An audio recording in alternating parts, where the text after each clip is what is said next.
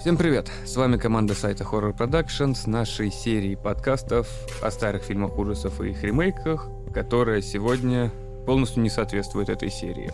Во-первых, главная новость. С нами сегодня очень хороший человек, писатель, коллега Олег Кожин.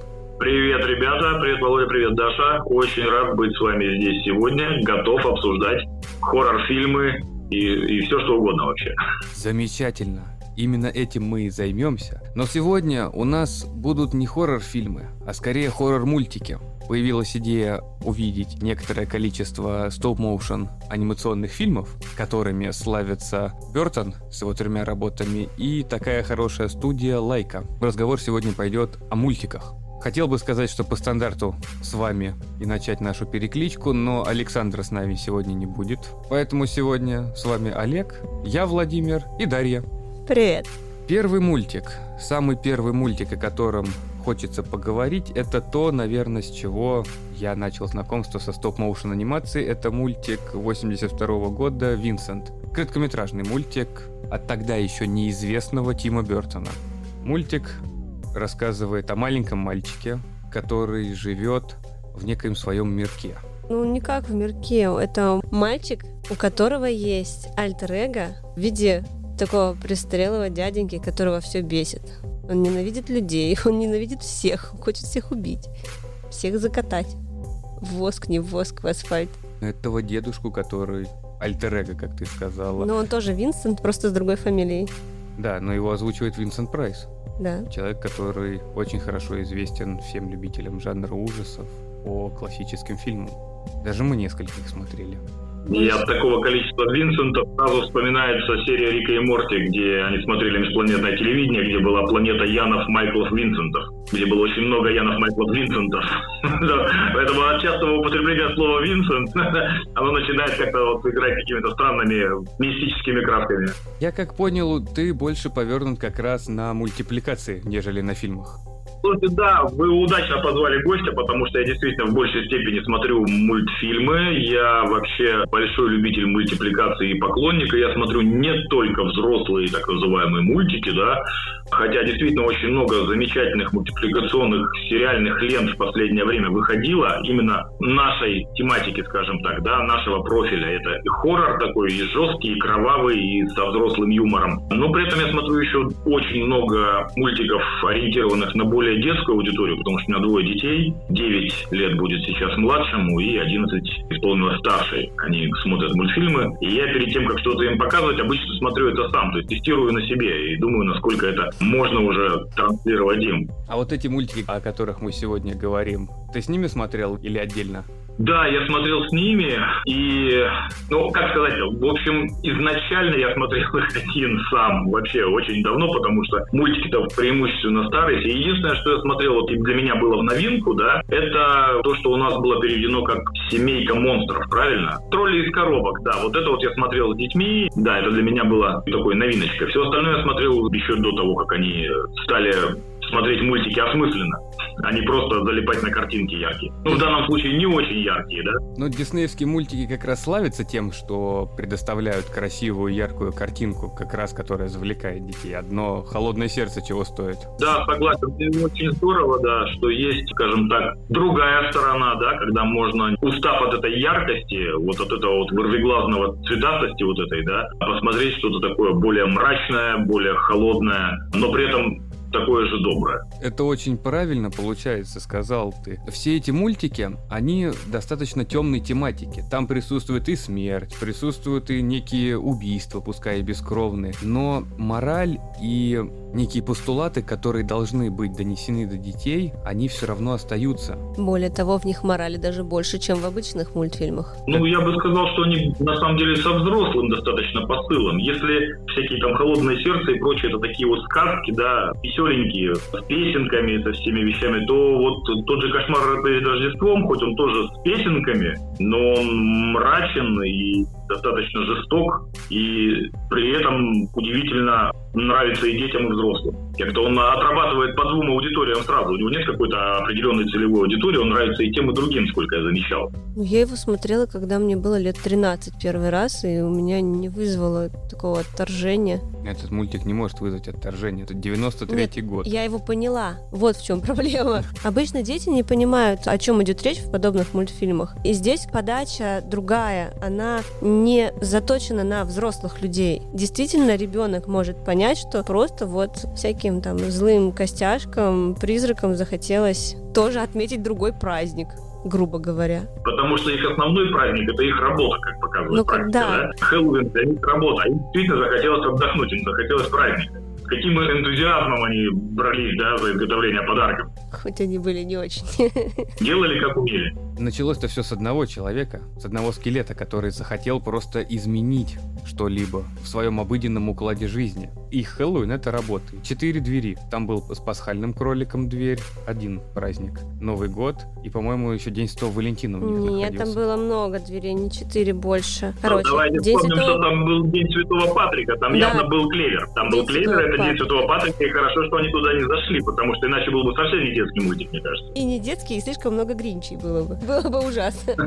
Смотри, там был Святой Патрик, День Святого Валентина, Пасха, День независимости, День благодарения. И благодарение Рождество точно был, насчет Дня независимости не скажу. Елочка это Новый год, да. Рождество и Хэллоуин там, то есть было, получается, всего семь, а у него было шесть, потому что в седьмом он находился. Шесть полешек в лесу. Такой ведьмин круг. Джек Скелетон стал для Бертона таким достаточно прорывным персонажем, которого он показывал и продолжает показывать, и на которого идут отсылки. Первый раз этот персонаж появился на последних минутах фильма «Битлджус» его. Серьезно?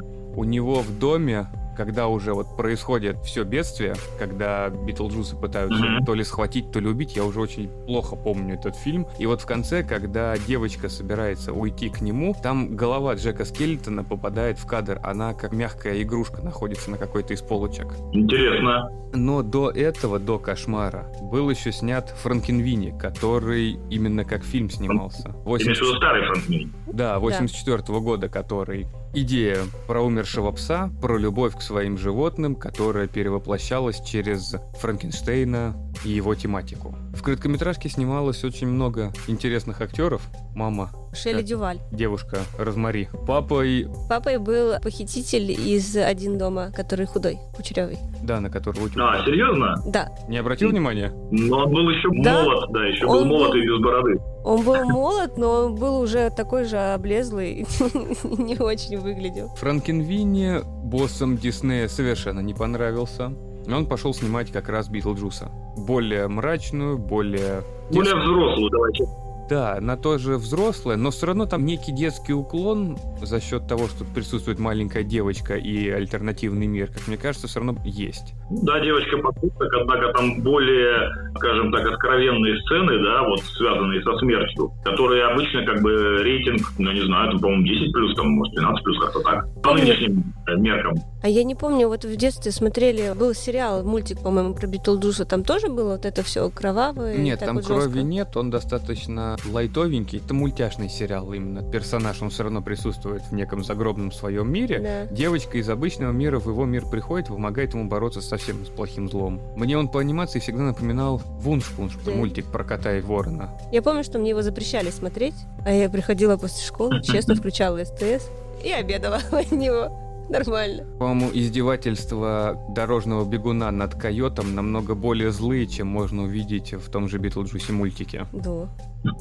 И над Джерри. охотником. Вот, Том и Джерри с его насилием это вообще верх. Ну, не случайно Том и Джерри трансформировался в щекотку и царапку в, в Симпсонах. Франкенвини в 2012-м Бертон сам хотел переснять ремейк. Разве не Дисней попросил его о ремейке? Дисней ему предложили, что вот теперь, когда мы поняли, что ты снимаешь отличные фильмы в одной тематике, давай ты еще и мультик. Вот тебе денег, делай. Типа, сорян, что мы тебя до этого 20 лет назад уволили Типа того. за растрату, там еще что-то. Винсент Франкенвини, они, насколько я помню, приписали ему нецелесообразный расход денег за счет того, что Дисней всегда позиционировал себя как совсем семейная такая компания. Да, и вот в том-то и дело, что когда был предпросмотр Пиноккио, восстановленного, перед Пиноккио шел Франкенвини, и Бертон сказал, что дети плакали и испугались только из-за Пиноккио. А студия посчитала, что из-за его фильма.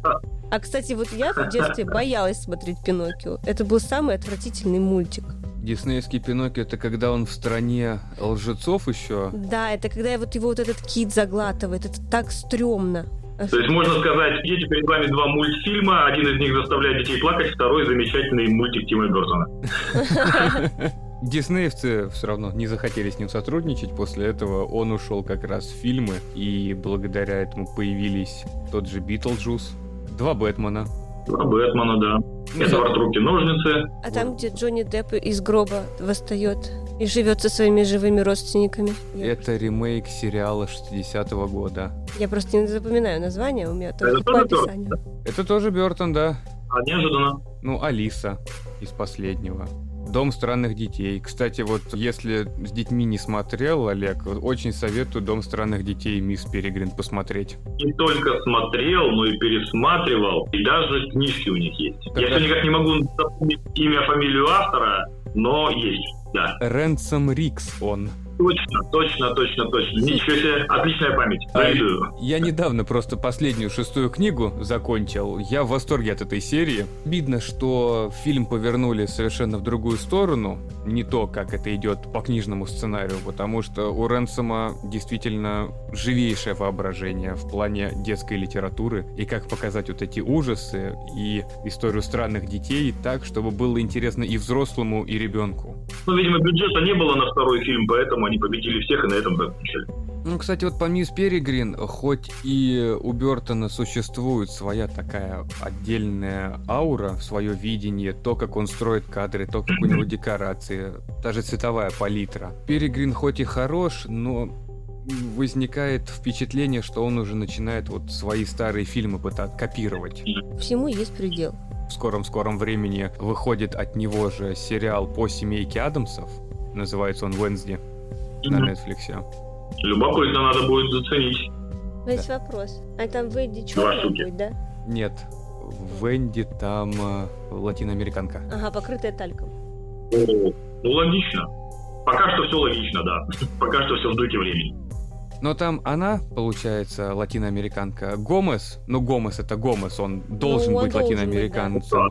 Мама, так, это Кэтрин Зетта Джонс. Ну, вещь, Ну, это, чья-то это, рука. это который рука, да. Он так и есть. А лысый? Он будет латиноамериканцем, я надеюсь. Смуглым таким. Может быть. Лысого должен играть этот чувак, у которого болезнь э, вот эта с костями. Все-таки Это крутит. который Ларс, да?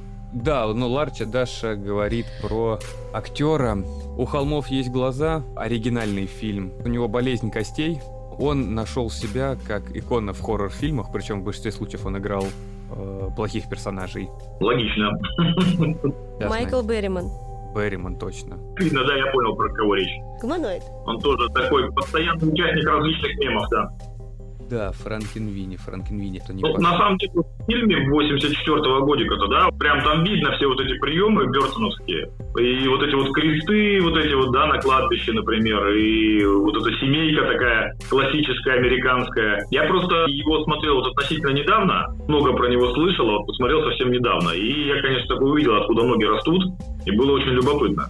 Если его характерной модели, вот Бертоновской, я считаю самым лучшим в этом плане фильмом, это Эдвард Руки-ножницы. Там, по-моему, вот феерия всего, что он во всех фильмах клепал, это вот в одном фильме просто собрано. Ну, пожалуй, да, и при этом он достаточно добрый и, как сказать, я даже не знаю, не, не конъюнктурный, что ли, какой-то. Он видно, что он его делал, потому что хотел его сделать. Не попадает под стандарт от кинематографа, который, как бы, люди идут посмотреть фильм, в котором ты должен знать, что произойдет. А здесь это совершенно отдельный. Это, по-моему, была одна из последних ролей Винсента Прайса. Мы опять про. Ты что, ты про кого? Чья последняя роль была? Интересный момент. В Эдварде Руки-ножницы вот его отца сыграл то ли Кристофер Ли, то ли Винсент Прайс, я вот не помню. И это была одна из последних ролей этого актера. Это фильм Винсент Прайс. Или как? О, ну вот, вспоминаем планету Янов Майклов Винсентов. Винсент Прайс, да, сыграл там изобретателя.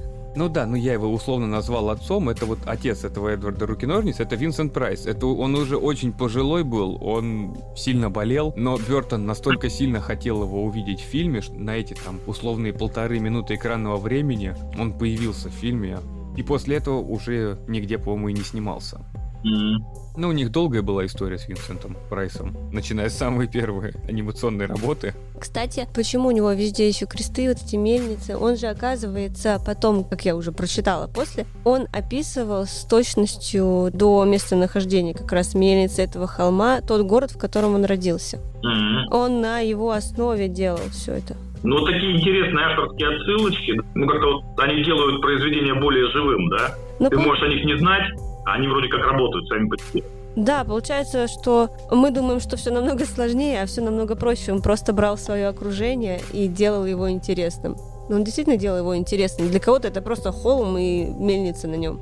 Ну а кто знает, у любого человека все равно есть некое отношение к конкретному месту. Поэтому в его воображении, в его воспаленном воображении вот этот холм как раз принимал такие причудливые образы. Обычно люди ходили по нему, думали, что там просто тропинка, а для него это вот огромное место, где будет стоять мельница Франкенштейна, где будет куча крестов, кладбище домашних животных, либо еще что-то.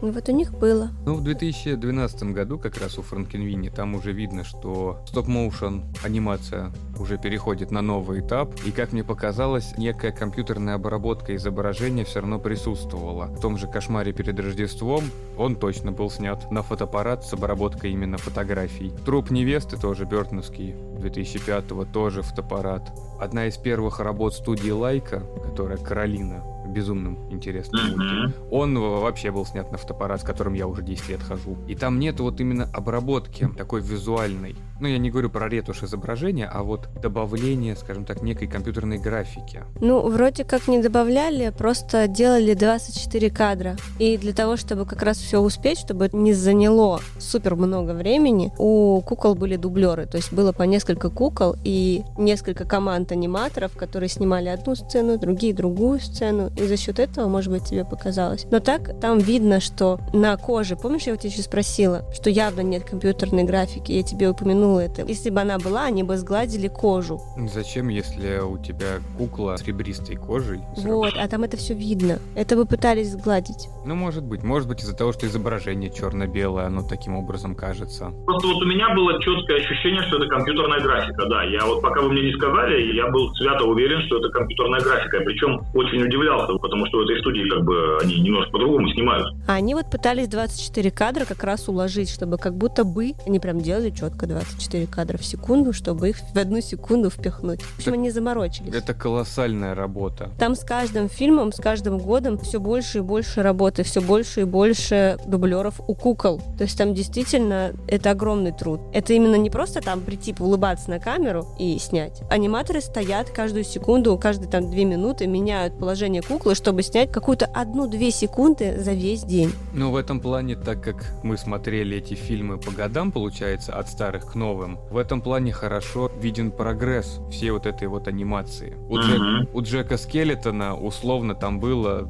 3-4 локации, на которых все снимали. Перед зданием мэрии, на котором все происходит. Это подвал с Бугименом.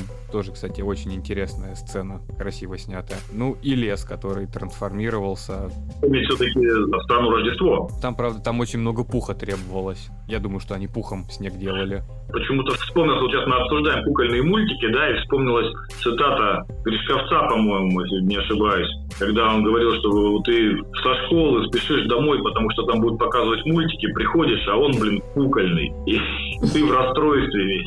Потому что советские кукольные мультики, это, конечно, отдельный такой вид издевательства над ребенком был. А сейчас я думаю, что кукольные мультики, это на самом деле огонь, да, и вот э, видя пример, который делает студия Лайка, да, это же ну, что здоровские кукольные мультики, я бы такие смотрел и смотрел. Но я думаю, разве что на компьютере они ток дорисовывали.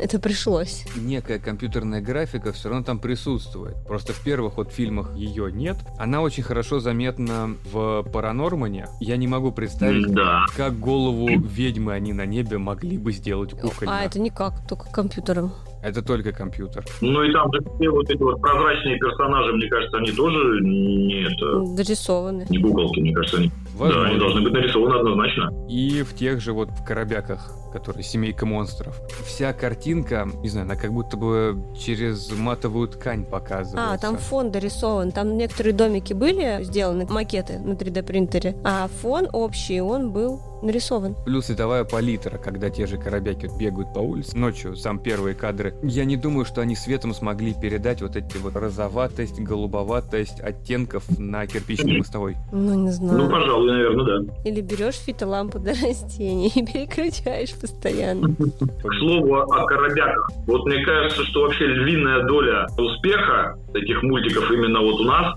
все-таки в переводе. Мне кажется, вот те же самые «Семейка монстров», да, она вот именно за счет перевода очень много... Потому что сам по себе мультик-то не сказать, что какой-то там прорывной. Он на фоне всех остальных мультфильмов смотрится, скажем так, довольно бледновато. Мгм. Но вот за счет каких-то переводов все-таки вот этих, да, вот коробяки вот эти, само слово какое классное вообще, да, и много там таких находочек маленьких, когда их вот слышишь, прям на ухо воспринимаешь, и как-то вот им здорово получается. Коробяка, ну это выдуманное слово, но оно теперь ассоциируется полностью с этим мультиком. Абсолютно. У Паранормана. Ну, давай начнем с того, что сама игра слов Паранорман, да, довольно классная. То есть это и Норман имя, да, мальчика, и Паранормал, паранормальная, да, ну здорово же получается. Так же, как Франкенвини, там, это тоже прекрасная игра слов. При том, что он не Винни, а Спарки. Да, потому что он Спарки, да, кстати говоря. Спарки. Кстати, а как звали собаку Джека Скеллингтона? Тоже Спарки. Разве нет? Тоже Спарки, я не путаю? Да, вот этот вот э, призрак По-моему, с красным носом. Да, да, который отыгрывал Рудольфа, оленя. Потому что это была чья-то собака, и она еще в некоторых фильмах снималась. Франкенвини вообще был придуман как раз после того, как у Бертона умерла его собака. Сама идея возврата того, чего ты лишился. В мультике очень хорошо показано, что мальчик, он умный, эрудированный, достаточно сообразительный, но за счет своей вот обособленности, счет, наверное, своего ума, как говорил его преподаватель по физике, он одинок. И найти кого-то, кто настолько ну, безвозмездно тебя любит, кроме как вот свою собаку, наверное, очень тяжело. И поэтому утрата самого близкого своего друга, который воспринимается даже больше, чем друг, а как член семьи, показывается, что он все с ним делает, это очень большой удар, на который любой готов пойти, чтобы воскресить после этого его. Ну да, попытка вернуть такое вот любящее существо. Это есть же мемчик на тему того, что там девушка жаловала. То есть сейчас, говорит, мой молодой человек пришел домой, говорит, обнял собаку, расцеловал ее, сказал, как я по тебе скучал, говорит, она меня посмотрела, типа, сказал привет. Иди, вот, на что да. и, в общем-то, комментарии посыпались примерно такого же плана, типа, ну ты же понимаешь, как на него реагирует собака? О боже, пришел мой братан, самый лучший человек во вселенной, он меня кормит, гуляет и играет со мной. А ты ему что сказала? Что, мусор вынес, нет? Вот в таком плане, да? Собаку звали Зеро. А, «Кошмаре». точно, Зиро, да, нолик. Да, значит, ну, блин, наша теория только что, только что не подтвердилась. Но вообще все равно Да. с, с питомцами в трупе невесты тоже же оживляли питомцы. А как поэтому- собаку звали в трупе невесты? Да идите колодрите. Сейчас мы будем всех собак гуглить, и мы должны найти подтверждение. Что должен быть Спарки. Не задумывалась об этом. Собака-призрак, собака-монстр, собака Франкенштейн. Никак. Просто собака. Собака просто собака. Собака. Кстати, в Паранормане тоже собака у толстячка рыжего. Призрак ходил рядом. Норман увидел же и сказал, собака твоя рядом с тобой. Это которая была одна собака, а стало две? Но у него перед собака и зад собака. Не, ну да, там, которую как раз пополам расчленила, и он ее в одно место целовал. Да, не в то. В задний фасад. Это, Да, кстати, на- было у Толстого, между прочим, про задний фасад. Или где-то там. А, нет, это было, это Ациола, вождь Семенолов. Это вот все, что я помню из детства. В нашем переводе, каком-то из переводов, называли огрызком. А, В оригинале она скрепс. скрепс. А, интересно. Друзья, а скрепс это же и есть огрызок. Ну, остатки пищи, то, что скидываются на пол как раз. Ну, он и сам как огрызок. Там ку- Компост. Компост. Господи, кто так собаку Какую теорию загубили? Знаешь, собаку назвали Ну, оно и перегной, так огрызок.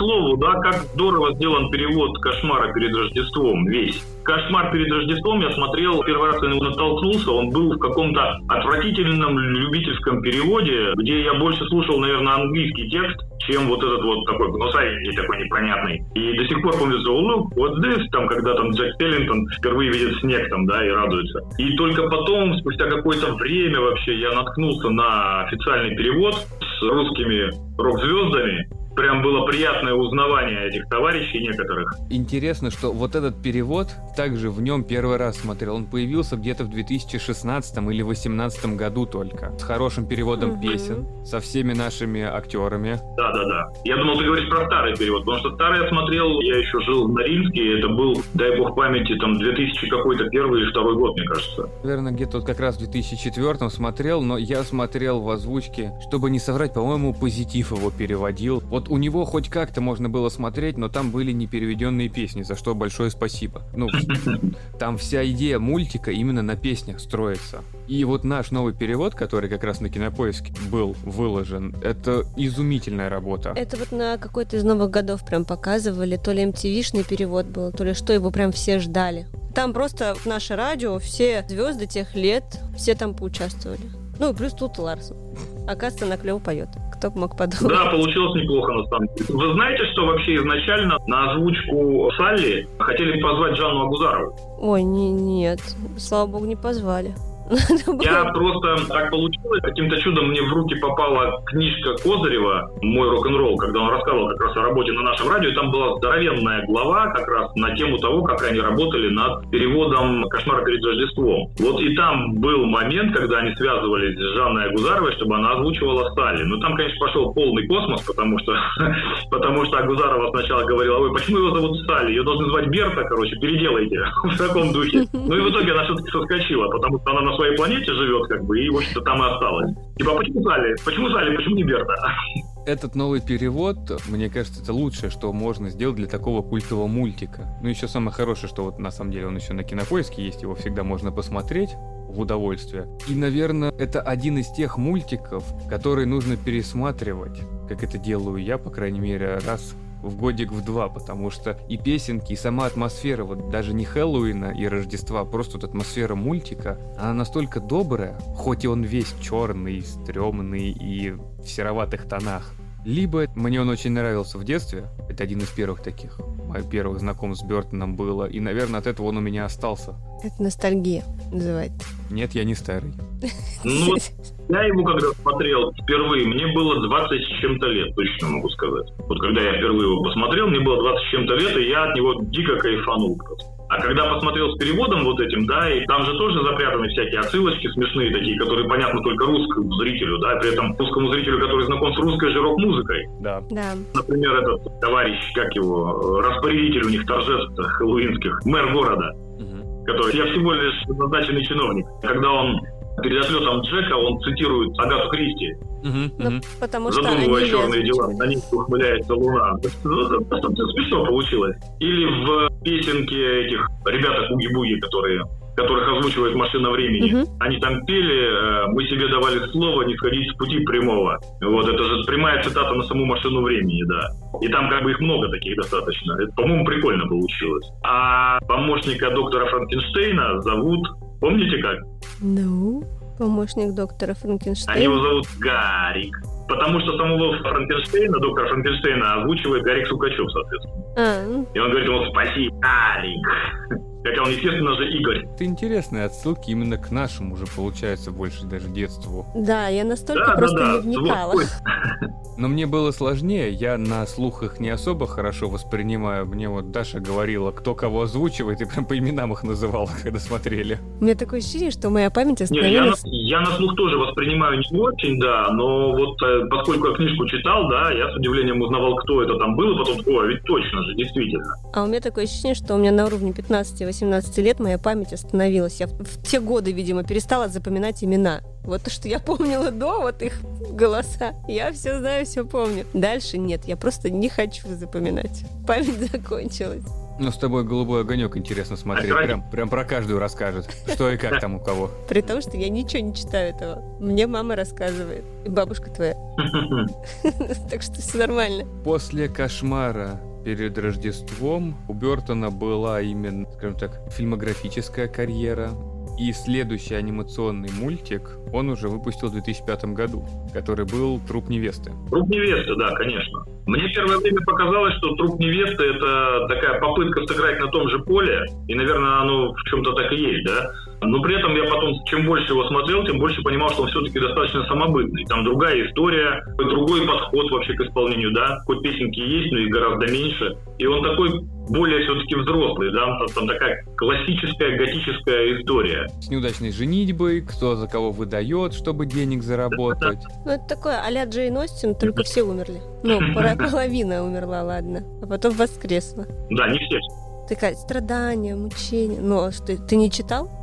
Хоть не Анна Каренина. Не, ну там-то она сразу почти. Там она уже готова Там просто не было бюджета на поезд. на паровоз, если быть так. Но, кстати, «Труп невесты» — это первый фильм, который уже на цифровую камеру снимался. Интересно. И это был первый фильм, в котором механические детали лица были у, у героев и управляли ими, не дотрагиваясь до лица. На А, даже так. Уже Дорого-богато. роботизированные куколки, как раз Да. которые очень хорошо видны в Каролине. Они из нержавейки были все сделаны, и, ну, не сильно роботизированы. Они управлялись где-то около ног, там, рук. Главное, чтобы не трогали лицо. Потому что на лице остаются отпечаточки, и надо Пальцев, протирать. И плюс ко всему грим. То есть меняют же грим немножечко, чтобы лица не трогать, чтобы они не менялись. Представь, вот ты сделал кадр, чуть смазал, там, не знаю, румяна у куклы, она все, она теперь не краснеет. Подмазал так, чтобы было как было. Тебе кажется, что ты сделал идентично, делаешь следующий кадр, все, не то. Если ты сделал не один, а 22 плюс 22, да это офигеть, весь день, все, до свидания, на смарку. Поэтому куколки такие. Роботизированные мимика лица, если учесть, что там не так много действий, там буквально, не знаю, там нахмуриться, испугаться, улыбнуться, чтобы рот чуть-чуть походил, это хорошая идея, как э, уменьшить себе работу. Да, и с каждым годом все это эволюционировало как раз вот в коробяках больше всего использовалось, и было больше всего вариантов для мимики каждого персонажа. Ж классно. Кстати, если так подумать, у Джека Скелетона нету человека, именно людей. Там придуманные персонажи, и с ними нет вот такого большого геморроя, менять их мимику или еще что-то. Это у тебя тыква, Но он либо улыбается, либо нет. Бугимен это вообще кусок мешка. Там все равно. А труп невесты, да, там уже были, по-моему, некие гипертрофированные такие персонажи, как вот любит Бертон, что в фильмах своих показывать, что в этих анимационных мультиках. Ты про скелетиков? Нет, танцующие скелетики нет, именно про самих людей, про главного героя, которого Это вот такие вот тонкие ножки, например, с большим пузом, да, или наоборот, чрезмерно какой-то маленький рост, такой с отсутствующей шеей. Вот это, да, есть у него такие гипертрофированные товарищи, да.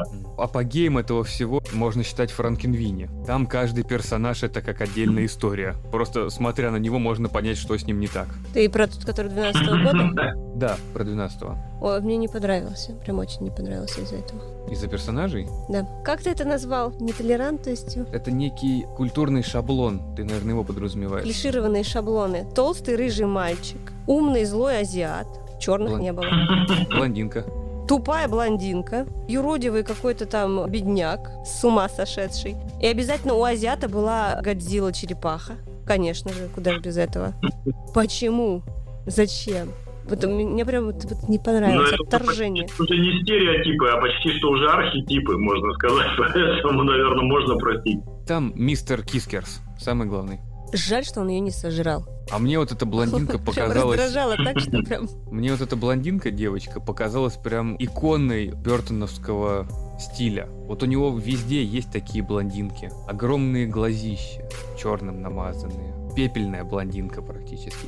Миленькая в платьице. Я не говорю про кота, с которым ходит она, как тип персонажа блондинки. Я просто вот сейчас для себя сформулировал такую, мне показалась интересную мысль, что для меня труп невесты воспринимается как мультфильм без песен по какой-то причине. Я их не могу запомнить от слова совсем. И каждый раз, когда я пересматриваю труп невесты, а у меня Варвара, вот старшая моя, очень его любит, и она периодически его давайте посмотрим. Она то с бабушками его смотрит, они уже привыкли тоже, то вот со мной давай пересмотрим, там, то с мамой, то еще что-нибудь. вот она его периодически гоняет заново. И она помнит оттуда песенки. Она помнит, их там немного, да, три, по-моему, или не четыре, не помню, что такое. Она действительно помнит, она их там подпевает, а я почему-то вот поймался на мысли, что если песни из «Кошмара перед Рождеством» я помню фактически наизусть многие, да, и тоже могу подпевать при желании, то песни из «Трупа невесты» я не помню от слова совсем.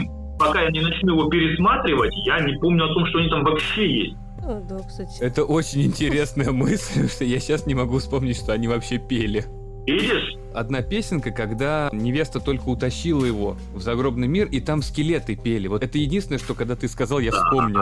Все. Есть такая. Еще была в самом начале, когда они пели блистательный план, восхитительный план. Чтобы ничто, никогда, чтобы никакая мелочь нам испортить не могла. Родители Блистательный пели. план, восхитительный план.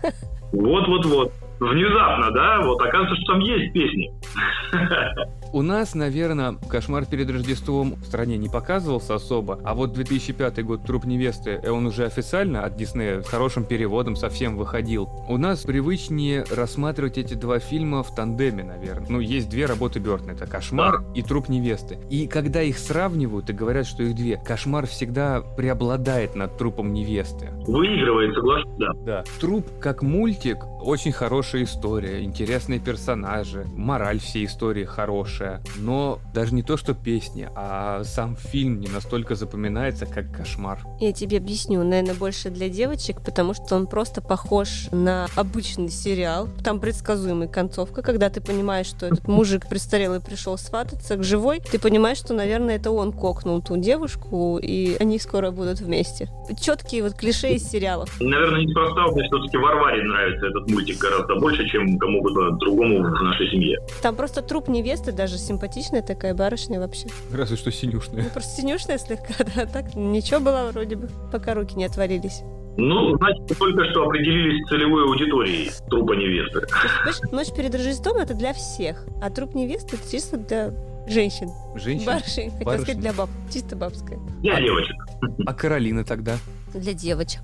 Ой, ну я бы не сказал. Каролина классная сама по себе, как первый источник вообще. И сама история вот эта вот, да, она, мне кажется, подходит для всех, универсальная, вот. То есть приключения подростка, там же вполне мог быть и мальчик на ее месте. В принципе, да. Мало что бы изменилось, да? Ну там до этого Ну вот, поэтому, мне кажется, достаточно универсально в плане выбора пола какого-то, да.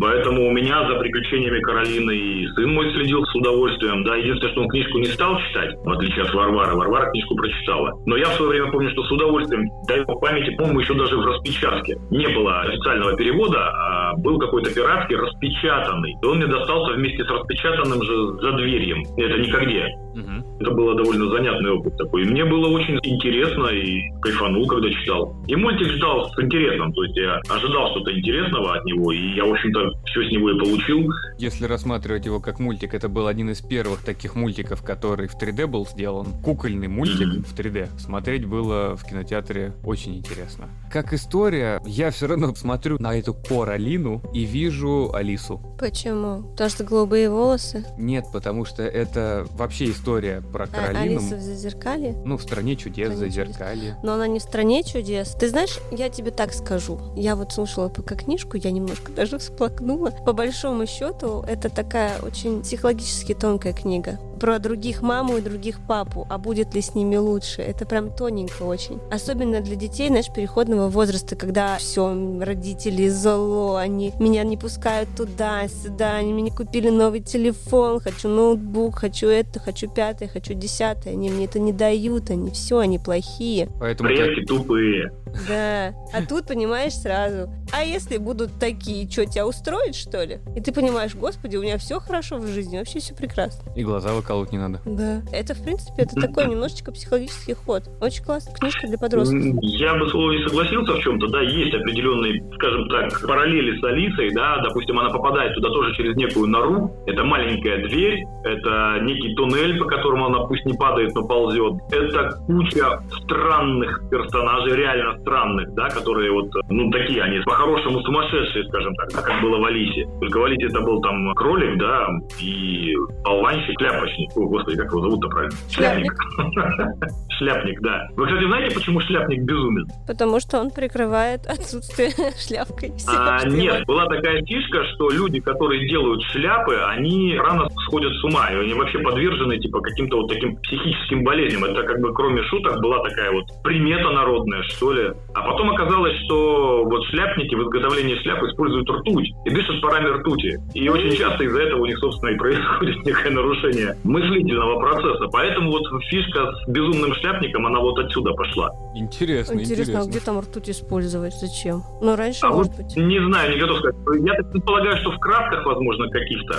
Но это если очень давно. Ну да. Ну да, это же не вчера придумано, Я конечно. думаю, даже не только ртуть, но еще ж свинец. Ну, кожу, наверное. Все может быть, да. кажется, Ну, если учесть, что раньше ртуть внутрь, да, Да, сейчас мы перейдем от к истории болезней. от Поэтому того, ничего удивительного нет. от того, что все наши правители в основном умирали от того, что они, не знаю, стену в красный цвет покрасили свинцовой краской, а потом удивлялись, ой, а что это ты умер? Он его, наверное, кто-то убил. Да нет, сам.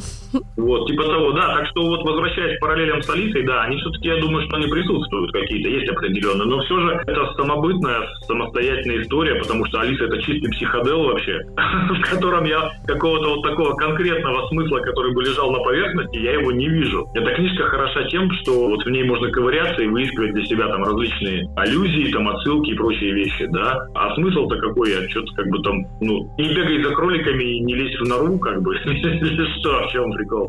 А в Каролине, да, действительно, все довольно просто, и на поверхности там лежит это. Действительно, хочешь ли ты на самом деле, чтобы у тебя были другие родители? И так ли будет хорошо с ними? Так что тут я с Дарьей соглашусь. У Геймана все равно присутствует, скажем так, два направления книжек. Он, как детский писатель, очень преуспел, что в работах с иллюстраторами, либо комиксы, либо просто большие детские книжки, что в достаточно серьезных романах, те же «Американские боги», тот же вот как раз «Никогде», Сыновья Ананси. «Сыновья Ананси», сборник «М значит магия», «Истории с кладбища». Ну, кстати, не, «Истории с кладбища» они Но больше история подростковые. склад более детская, потому что Грейвьер Бук, она же, как, она же по аналогии с книгой джунглей, да? У меня ребенок ее читал старший, ой-ой-ой, в пять лет, по-моему.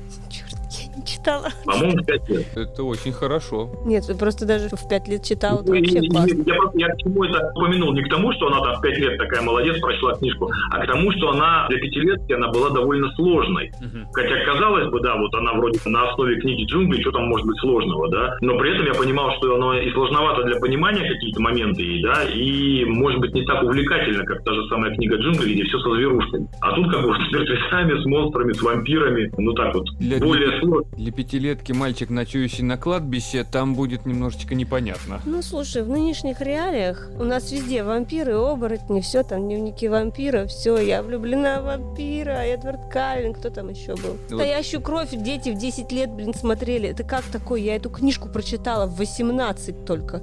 Книжку. Как это происходит? Так что я думаю, все нормально, все понятно детям. Я в свое время заметил, что да, мелкие действительно, они сейчас живут в немножко другом информационном фоне, да, и у них вот монстры, которых, ну, если я там в пять лет посмотрел ужастик и потом не мог заснуть месяц, то у них с этим как-то гораздо проще. Да, они чутко реагируют на скримеры, те, те же самые, да, им действительно будет страшно, но при этом они про него забудут довольно скоро. У них то, что я называю естественной трансформацией монстра, да, это сначала чудовище, потом посмешище, потом свой парень. Был Дракула, потом стал Блакула какой-нибудь, или кто там еще был. Как этот товарища из улицы Сезам-то звали? Граф, не помню. Шоколакула. Ну, шоколад вот такой, да, я тоже не помню. А в итоге мы имеем кого? Мы имеем Дракулауру из э, Monster High, которая вампир-вегетарианец. Это вообще что такое? Как, ребят, вы что, серьезно? Но она при этом свой парень, да, такая вот. Граф Знак его звали, да? Он еще хохотал, когда считал. Один, а-а-а, два, а-а-а. Граф фон Знак у нас его перевели. Классный же, чё? Да. Считает ноты, считает номера, считает цифры, все считает. серии «Сумерек» он считает. А ты, Дарья, я уже какой раз говорю, не смею упоминать при мне серию фильмов «Сумерки» и вампиров оттуда. Давай дневники вампира. Это я, благо, не смотрел. Э, Стефан Сальваторе, вот, вспомнила. Это прошло Но я меня. сначала читала. Но я не досмотрела, потому что что-то слишком там затянуто было. Потом спинов, не спинов, параллельно. Ну, нафиг. Там состаришься, пока досмотришь. Я в этом плане очень люблю цитату из «Симпсонов», которая это устами Барта, он произносит «Девчонки, вы даже вампиров умудрились испортить». Не так давно я прочитал, Даша прослушала книгу «Твою шкаф с кошмарами». Был там рассказ про вампиров или нет? Я сейчас поймался на мысли, что я пытаюсь вспомнить, был ли у тебя кто-то из вампиров. А, вы знаете, нет, там не было вампиров. А в зверинце? В зверинце там аж два вампира, точно помню. Стоп, стоп, стоп, стоп, стоп, стоп. Условно говоря, шкаф кошмарами все-таки открывает рассказ про условного такого вампира, это Снегурочка. А, ну, кстати, да. Она же там Пусть она и лично одноглазая, как бы, но при этом она пьет кровь и такое вот. То есть условно ее можно назвать неким вампиром, упырем, гулем, не знаю. Она же молодой вышла из леса. Да, после того, как напилась крови. Да-да-да. Все-таки был. Это точно лучше сумерек. Ну, там Снегурка. Спасибо. Но на самом деле, да, блин, что угодно лучше сумерек. Нет, есть еще хуже. Я скажу по-другому, несложно быть лучше сумерек. В вампирской тематике, ну, наверное, да. Просто нужно придумать что-нибудь такое, от чего существа, у которых как бы кровь не циркулирует, не могут зачать ребенка. Я вам сейчас объясню одну вещь. Сумерки были после настоящей крови дневников вампира, и сумерки списаны с этих двух книг. Пара-пара-па. Настоящая кровь была Вот написана в хотел сказать, 80 пример, как ты говоришь, дневники вампира? Да, книга была. Там Лиза, Джейн, кто-то там. Да, дневники вампиров, да? Лиза Джейн Смит, правильно? Да, 91 год, смотрю они, вот, видал? по выходу. Раньше сумерек. И э, Так, подожди, Шарлин подожди, Харрис. это, это очень важный момент. Как ты еще сказала? Настоящая кровь? Настоящая кровь Шарлин Харрис. Какой год? 33 книги. Она, видимо, долго писала их. С 81-го. Так, а теперь я смотрю цикл про Аниту Блейк. С какого года говоришь? С 81-го. А, ну тогда да, это гораздо раньше. Я почему тоже зацепился за эту тему? Потому что я с любовным треугольником «Вампир», «Живая девушка» и «Вервольф» познакомился с цикла про Аниту Блейк, Ларел Гамильтон. У меня первая супруга на нем так плотно сидела, и там было у нее, по-моему, книг 8, и я, соответственно, тоже подсчитывал. Поначалу было довольно интересно, казалось свежим таким, да, пока не скатилось в откровенную порнуху. Но это было уже книги на, на пятой и на шестой, наверное. Вот, а тут у Вот барышни... если такая тематика интересна, попробуй. Лорел Гамильтон, цикл про Аниту Блейк. Вы на Алисе зациклились. Но эту тему поразмотали, да. Каролина как таковое, то, что я говорю, что это сходство с Алисой, это вообще не значит, что мне она не понравилась. Это была одна из самых первых книг Геймана, которую я прочитал, и после этого как раз мне очень понравились его работы, что детские, что более-менее взрослые. И мультик как раз было очень интересно смотреть. Но в нем также присутствовали гипертрофированные вот эти персонажи, что наш гимнаст. Русский да. Польский. Он русский разве гимнаст? Фильме? Мистер Бабинский? Бабинский? Насколько я помню, что он был, да, русский гимнаст. По-моему, говорили, что русский как раз даже в мультике. Тогда он должен быть Бабинским. У американцев нету Но это для окончания. нас он был быть бабинским, а для них как бы вполне нормально. Вот эти две примадонны, которые О, рыбки. барышни, да. тоже гипертрофированы. Родители у нее нормальные. Мальчик этот нормальный. Даже кот нормальный. Кстати, мальчика в книге не было. Тоже такой вот, он типично Бертоновский, вот это вот с затюканной придурковатостью, вот он вот так вот ходит у него, как будто у него шея болит вечно. Еще башка Такой большая. он тоже своеобразный. Он просто рыжий. Нет, у него просто большая башка, ему тяжело ее держать на своей тоненькой шее. Просто даже не понимает шутки, она не смотрит Саус Парк, и тонкую шутку про рыжих она не оценила. Но я ничего не смотрю. Это да. Я работаю. А я нет. Да.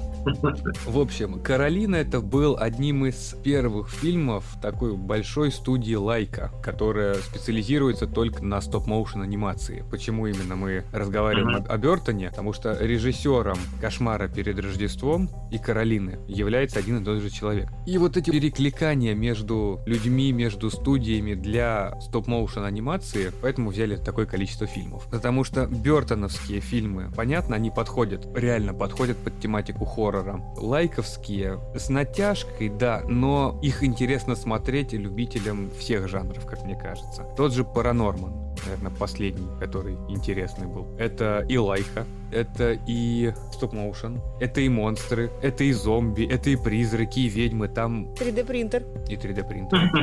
Ну, давай скажем так, это все можно отнести, если не к хоррору, то к городскому фэнтези, да? Когда Да. современный мир претерпевает вторжение неких вот э, существ, которые принято относить к хоррору, там, призраков или мертвецов или кого-то вот в таком духе, да? Это вполне себе укладывается в рамки городского фэнтези, да. Причем внешний вид монстров, особенно хорошо это заметно по мне в Паранормане, сделан таким образом, что вроде бы мультик про ужас, но вот опять же, зомби те же, семь зомби, большая ведьма. Кукла их сделана очень страшно, по идее. Но если смотреть, как ребенок будет смотреть и как взрослый, они не настолько ужасные, как ну, в каких-нибудь сериалах условных, где показывают именно зомбарей. Для ребенка начать знакомство вот с жанром ужасы через городской фэнтези условно, с таких мультиков, мне кажется, это идеальное начало. Я даже больше скажу, что зачастую люди выглядят гораздо страшнее, чем чудовища. Да. Если вспомнить тех же Коробяка, главного злодея, ну, не помню, как его зовут, а, но он же реально, ну, веселый трансвестит этот, да,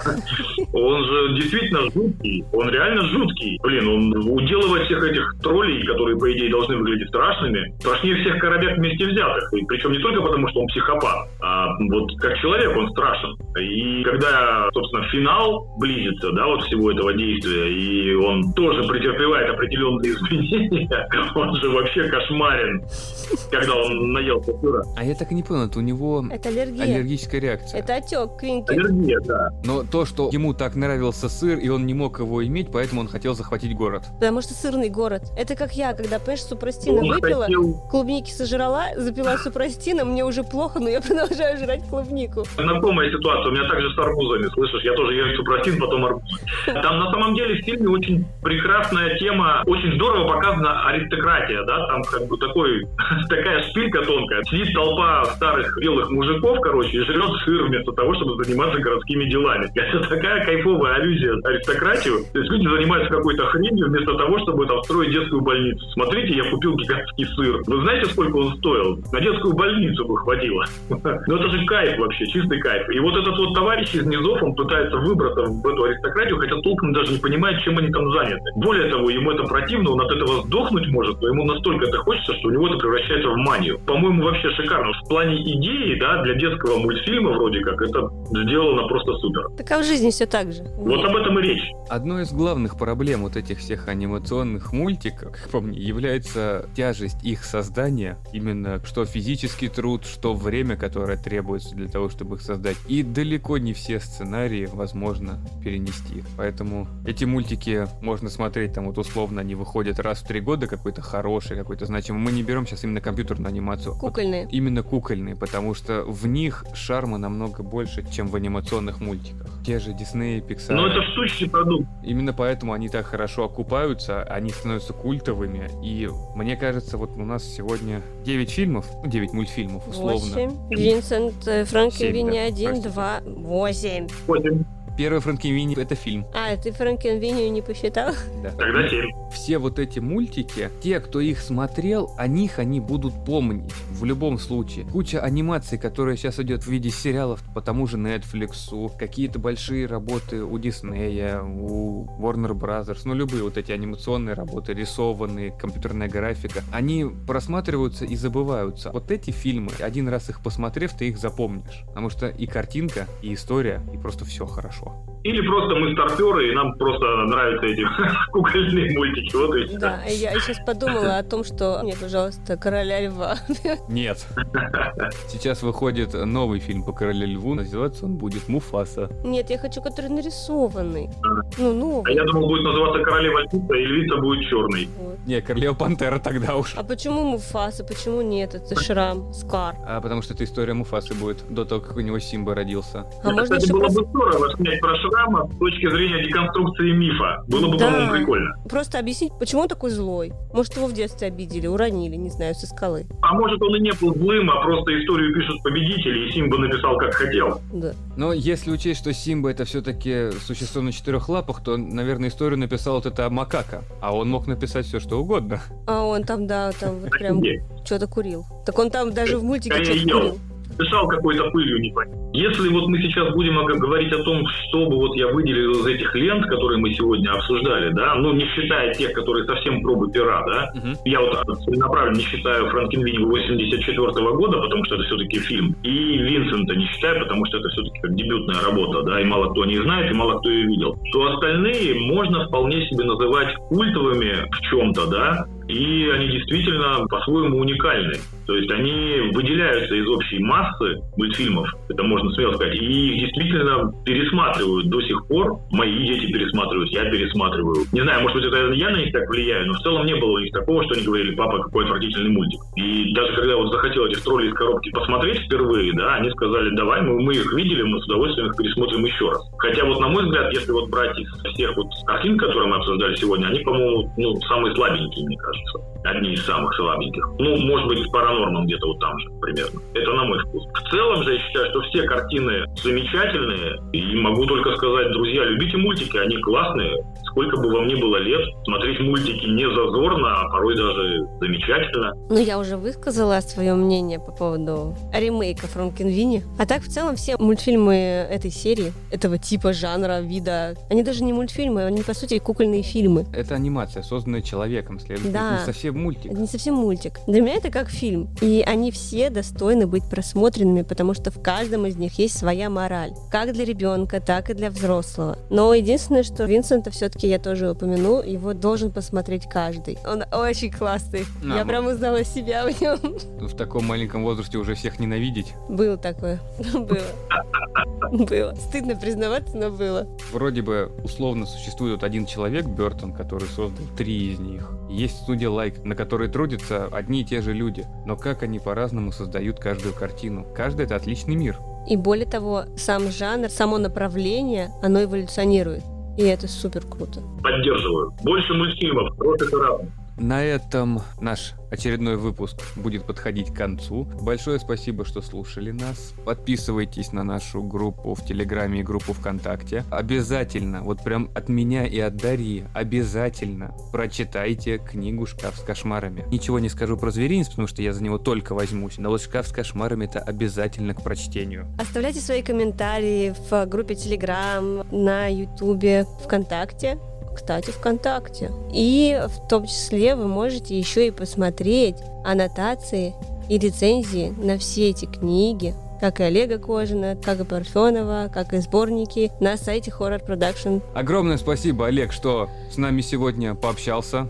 Владимир, Дарья, спасибо вам огромнейшее, что позвали. Было невероятно круто пообщаться со взрослыми людьми на детские темы. Или, может быть, не такие уж и детские, да, но тем не менее поговорить о мультиках, это было нереально круто. Всем слушателям огромное спасибо. Ну и, конечно же, минутка рекламы на СТС. Подписывайтесь на мою группу «Шкаф с кошмарами» в ВК. Спасибо большое. Спасибо. Пока-пока! До новых встреч.